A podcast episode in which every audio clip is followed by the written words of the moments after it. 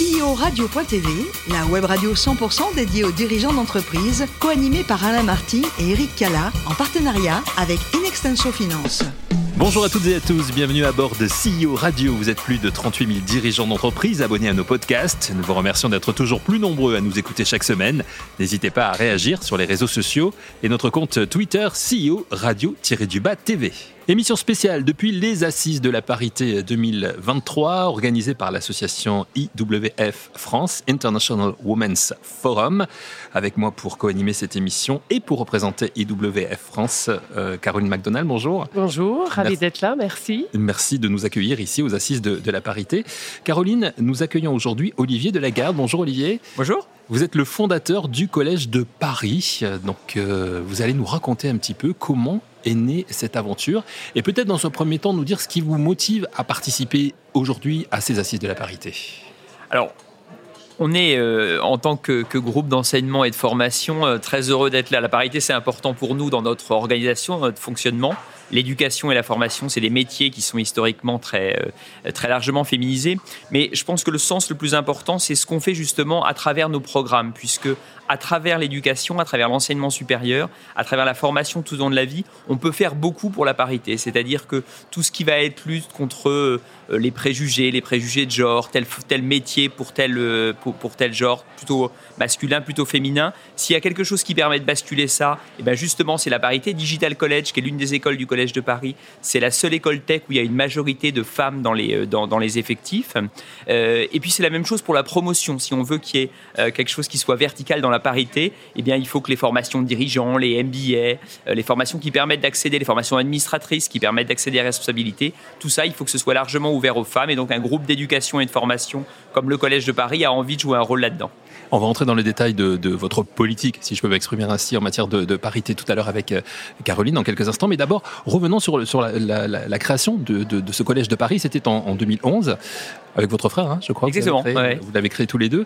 Qu'est-ce qui vous a motivé à ce moment-là? Pourquoi vous êtes dit un jour, tiens, on va créer un collège? Alors, le, moi, je travaille dans la formation et dans l'éducation depuis euh, presque toujours. J'ai été prof euh, à l'étranger, d'ailleurs, au, au, Liban. Et euh, à un moment donné, je me suis occupé d'un certain nombre de dispositifs d'enseignement. Et il y a un moment donné où j'avais envie d'avoir la liberté pour euh, faire en matière de formation et d'éducation ce qui me semblait bien, ce qui me semblait avoir du sens, ce qui me semblait euh, pouvoir euh, se développer, ce qui me semblait être ouvert sur le monde. Et voilà, c'est la motivation initiale, elle est celle-là, d'être entrepreneur, mais d'être entrepreneur dans un univers un peu particulier qui est celui de l'éducation. Il y avait une faille à ce moment-là où vous êtes senti, vous avez, vous êtes dit, il va falloir rajouter quand même certaines formations. Quelles formations vous proposez justement au Collège de Paris? Alors, on a une ligne conductrice, si vous voulez, c'est d'être positionné sur les métiers en tension, les métiers émergents, les métiers du futur. Ce qui nous amène à travailler aussi bien pour des domaines très qualifiés. Vous avez des écoles comme OpenIT, l'Estiam, Digital College que j'ai évoqué, qui sont sur le fond du digital, de l'intelligence artificielle, de la cybersécurité. Donc, plutôt des formations très qualifiées. Et dans le même temps, avec le même raisonnement, on est présent sur le domaine du médico-social avec des structures comme Acalis ou Caisse Santé qui vont former des brancardiers, des secrétaires médicales. Mais dans les deux cas, vous avez un trait commun, c'est que vous avez des industries qui ont besoin en fait de main d'œuvre de manière aujourd'hui relativement massive, et ça nous permet de tenir notre promesse éducative qui est celle de l'insertion dans l'emploi et du succès. En 12 ans, euh, le Collège de Paris a explosé les frontières de la capitale puisque vous êtes présent un petit peu partout sur l'ensemble du réseau français en tout cas. Oui, alors on a la chance d'avoir à la fois un réseau national extrêmement dense. Hein, on est présent sur toutes les grandes régions en métropole et dans les, Outre-mer avec des, très belles écoles, notamment à la Martinique et en Guadeloupe. Et puis on est aussi présent à l'international, puisqu'aujourd'hui nos programmes sont déployés selon différentes modalités à travers plus de 45 pays. Euh, voilà, donc c'est un réseau extrêmement actif, extrêmement, euh, extrêmement dense, mais qui, je crois, est soudé autour de valeurs qui sont importantes pour nous. Ça correspond à combien d'étudiants, euh, le Collège de Paris? Alors, les chiffres sur l'année euh, universitaire euh, 2000, 2023, c'est 14 000 étudiants, un peu plus de 14 000 étudiants en France, 35 000 adultes formés dans le cadre des dispositifs de formation continue, demandeurs d'emploi et salariés, et 3 000 élèves à l'étranger. Comment on, on devient étudiant au Collège de Paris? Il y a une entrée, il y a un concours, comment ça se passe? Alors, le Collège de Paris, il faut savoir que c'est une entreprise à mission. Donc, on a une raison d'être inscrite dans le statut qui est de rendre l'excellence accessible. Donc, l'accessibilité, ça se traduit aussi par le fait qu'il y a plein de manières de devenir étudiant au Collège de Paris. Il y a la manière pour les jeunes hein, de rentrer dans un processus qui va les conduire souvent vers des contrats d'alternance, d'apprentissage ou de professionnalisation à travers un processus où on a remplacé la sélection par l'orientation. Donc, ce qui nous intéresse, c'est de cerner les personnalités, leurs forces, leurs faiblesses et ce qu'on peut leur apporter. Pour les adultes, il y a plein de moyens. J'allais dire, toutes les portes sont ouvertes.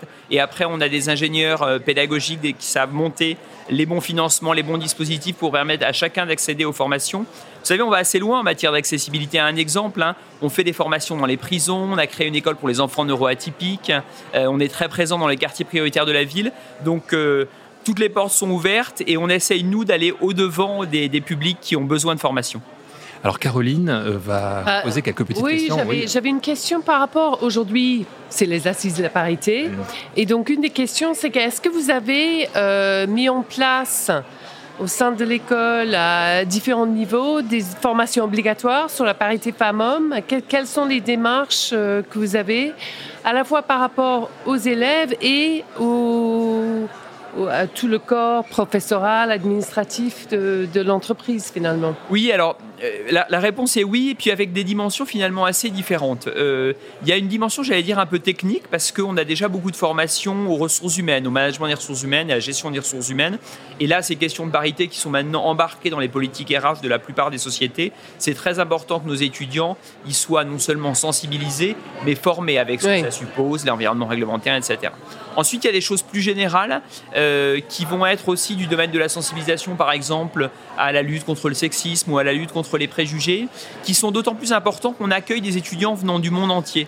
Euh, nos programmes internationaux, il y a des étudiants indiens, des étudiants africains, des étudiants latino-américains, et qui arrivent chacun avec euh, une vision de, ces sujets qui est évidemment très, très différente, hein, qui est issue de, leur, euh, de leurs différentes cultures. Et c'est assez important justement de se donner un socle commun, à la fois de valeurs, mais aussi de règles, de règles juridiques et de vivre ensemble sur ces, sur ces sujets-là. Donc on essaye que ça intervienne, que ça intervienne partout. tout. Euh, cela étant, à mon avis, il y a encore beaucoup à faire parce que euh, quand un sujet comme ça euh, rentre au, centre de nos préoccupations, il faut qu'il rentre dans ce que j'appelle le socle de formation. Le socle de formation, c'est des choses qu'on va essayer de retrouver dans, tous les programmes, quelle que soit leur durée, quelle que soit leur, leur spécialité. Et donc ça, c'est, va aller dire, en perpétuelle reconstruction. Et c'est pour ça qu'on est heureux de travailler avec IWF et d'être présent aux assises de la parité, parce que pour que ce soit bien fait, il faut aussi que ça s'alimente en permanence Exactement, euh, du regard des experts ou des expertes qui viennent euh, euh, enrichir les contenus, faire des interventions, peut-être modéliser des choses aussi en e-learning, enfin utiliser tous les outils possibles pour que ce contenu il s'enrichisse en permanence. Et est-ce que vous aurez, en tant qu'homme, un conseil pour une femme qui se prépare à rentrer au Collège de Paris, euh, soit en tant que bah, membre du corps euh, de l'entreprise, soit en tant qu'étudiant. bah, le conseil, ce serait surtout de ne pas avoir peur, en fait, de ne pas avoir euh, de crainte par rapport à ce que euh, à l'avenir en fait, à ce qui va pouvoir arriver. D'abord, il faut savoir que dans notre équipe de direction, on a euh, des, fonctions, on va dire, de souveraineté à nous qui sont occupées par des femmes. Notre directrice générale est une femme. Notre directrice des études, qui est probablement un des postes les plus importants dans un dispositif d'enseignement, est une femme. Donc il y a la plupart de nos directrices d'école sont majoritairement des femmes sur les, sur, les sites. Donc déjà, il y a une, une trajectoire où il y a euh, beaucoup de belles histoires de réussite. Et donc il ne faut pas hésiter à s'en euh, s'en inspirer. Et puis, il faut avoir peur de rien. Quoi. Il ne faut pas avoir l'impression qu'il y a euh, des, des, blocages, des barrières ou que n'importe quel élément de la, de, de, la vie peut être un, un élément bloquant ou, bloquant ou ralentissant. Donc ça serait ça mon conseil, voilà, de ne pas avoir peur, de, de s'engager et que bah, voilà, tout est il faut renoncer à rien et que tout est possible. Et euh, en termes de freins, aujourd'hui on parle de freins, d'évolution professionnelle. Est-ce que vous en voyez au sein de votre entreprise? Quelle serait la manière d'y remédier? Ou est-ce que Alors, tout roule? Enfin, voilà. Non, on a un frein, on a un frein spécifique. Nous, c'est qu'on grandit beaucoup. On, a on se présente comme une communauté d'écoles et d'organismes de formation. Ça veut dire qu'on fédère beaucoup d'établissements qui préexistaient par des rachats, des rapprochements, des associations, tout un tas de mécanismes. Et là, à chaque fois, dans ces structures, on hérite d'équipes de direction qui sont telles que les a fait l'histoire de ces, de, ces entreprises. Et c'est vrai que euh, le, bah ça, on, on, la récupère. Si, vous, si on récupère un comité de direction avec que des hommes, on va pouvoir progressivement encourager la parité, mais ça ne se fera pas d'un claquement de doigts. Et donc le frein, c'est qu'il y a une espèce de, de, masculinisation un peu contrainte par ce mécanisme d'acquisition. Donc ça, c'est spécifique à notre, c'est spécifique à notre, à notre organisation. Et après, un frein peut-être plus général que je vois dans la, que, que je vois dans la société, euh, il faut quand même prendre garde à ce que ces questions de parité elle reste pas euh, consensuelle dans une petite élite de jeunes et d'adultes et qu'elle soit très largement partagée par la société. On a beaucoup de formations, nous, qui sont euh, à destination des publics issus ou des classes moyennes ou des, ou des, quartiers, ou des quartiers populaires, où là, il y a encore aussi beaucoup de belles histoires, beaucoup de, de jeunes femmes qui sortent du lot. Mais pour autant, il y a un poids des préjugés qui peut être encore lourd. Il y a euh, j'allais dire même un terrain contraire qui peut être gagné. Il faut être très vigilant à ça. Il faut pas se, Là, on va vivre un beau moment, je pense, oui. de la parité avec euh, euh, des dirigeantes, des dirigeants, plein de gens qui vont trouver ça formidable et c'est vrai et qui vont mm. montrer que le mouvement est en place. Mais enfin, il ne faut pas oublier que le, le combat n'est pas du tout gagné dans l'ensemble de la population, dans l'ensemble des territoires français et donc il y a encore beaucoup, il y a encore beaucoup à faire. Je pense que c'est ça qu'il faut pas, voilà, faut, il faut pas, il faut pas relâcher l'effort parce qu'il y a, on gagne du terrain sur certains côté, on peut en perdre, euh, on peut en perdre dans d'autres. Oui, tout à fait. Ce que vous évoquez là, ça correspond à le fait que vous êtes une entreprise euh, à mission. C'est ce que vous nous disiez tout à l'heure. Donc ça inclut de vraies responsabilités. Oui, ça inclut les responsabilités qu'on mesure, hein, puisqu'on a, euh, c'est un statut juridique entreprise à mission, donc ça veut dire qu'on publie un rapport d'impact, euh, donc on essaye de, mesurer autour d'un certain nombre de, critères euh, l'impact qu'on peut avoir sur différents, sur, sur différents sujets, qu'il y a un comité d'impact qui suit et qui mesure ça, qu'il y a un organisme tiers indépendant, en l'occurrence pour ce qui nous concerne Grand Thornton, qui vient un peu comme un commissaire au compte auditer tout ça. Donc tout ça est mesuré et évalué. Ce qui d'ailleurs, pour ces questions de parité, me semble être un élément important aussi, la mesure d'impact. Parce que là encore, euh, c'est ça qui donne la vraie, euh, la vraie vision de la situation. On, peut avoir l'impression parfois que tout va bien ou que tout va pas si mal. Et puis, bah, une fois qu'on a les chiffres sous les yeux, on se rend compte que les choses sont peut-être un peu plus compliquées qu'on le croit. Donc ça, ce serait sans doute un autre message de, bien prendre garde à la mesure d'impact, de travailler la, statistique, parce que ça, ça ment pas, ou en tout cas, ça ment pas, ça ment pas complètement. Et, euh, et voilà, d'évaluer si on, si on progresse vraiment dans tous les, dans tous les domaines de la société. Pour terminer, euh, Olivier, on sait aujourd'hui les difficultés que rencontrent beaucoup d'entreprises hein, au niveau du recrutement notamment. Est-ce que les entreprises, est-ce que les DRH, est-ce que les, CEO viennent vers vous justement à l'école de Paris pour essayer de, trouver les bons candidats, les bons éléments? Oui, de plus en plus. Là, on a un problème, pas seulement en France, hein, dans, beaucoup de pays, qui est structurel de manœuvre, avec beaucoup, beaucoup de secteurs qui ont des besoins colossaux de recrutement. Hein. Dans les secteurs, par exemple, du grand âge, on parle de centaines de recrutements par mois pour certaines sociétés. Euh, donc, des énormes enjeux. Donc, oui, les, les, DRH, pas seulement les DRH, c'est ça qui est intéressant, les directeurs généraux viennent vers nous parce que ce problème de main-d'œuvre, il devient un problème stratégique. Et pour reboucler sur et la question de la parité et les questions de diversité en général, ça c'est une opportunité formidable. Ça veut dire que euh, il y a des places à prendre partout et contraints et forcés, euh, les, entreprises vont avoir besoin de s'ouvrir à tous les niveaux. Et donc c'est le bon moment pour forcer les portes, c'est le bon moment pour euh, aller plus loin, c'est le bon moment pour oser parce que la demande est là. Donc quel que soit votre âge, votre origine, votre foncé, c'est le moment. Et effectivement, excuse-moi, j'ajoute Bien sûr, Caroline, bien sûr. Effectivement, le, groupe Alexio où je travaille, on travaille vraiment sur cette idée de, de trouver des moyens de recruter autrement et d'augmenter la diversité dans le recrutement euh, pour répondre à justement ces besoins. C'est extrêmement important, effectivement, vous avez raison de le, préciser, Caroline.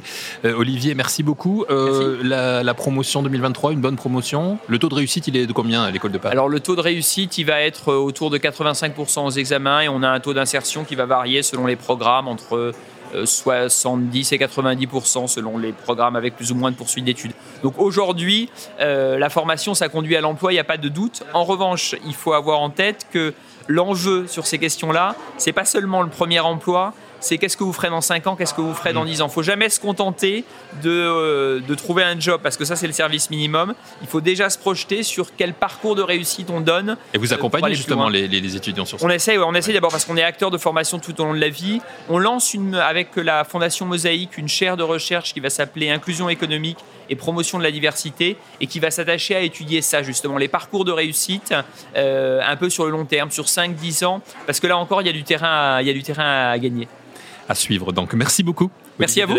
Merci. Merci, Caroline. C'est la fin de ce numéro de CEO Radio. Retrouvez toute notre actualité sur nos comptes Twitter et LinkedIn. Et on se donne rendez-vous euh, mardi prochain, 14h précise, pour accueillir un nouvel invité. Merci Olivier. Merci. L'invité de la semaine de CEO Radio, une production B2B Radio.tv en partenariat avec Inextenso Finance.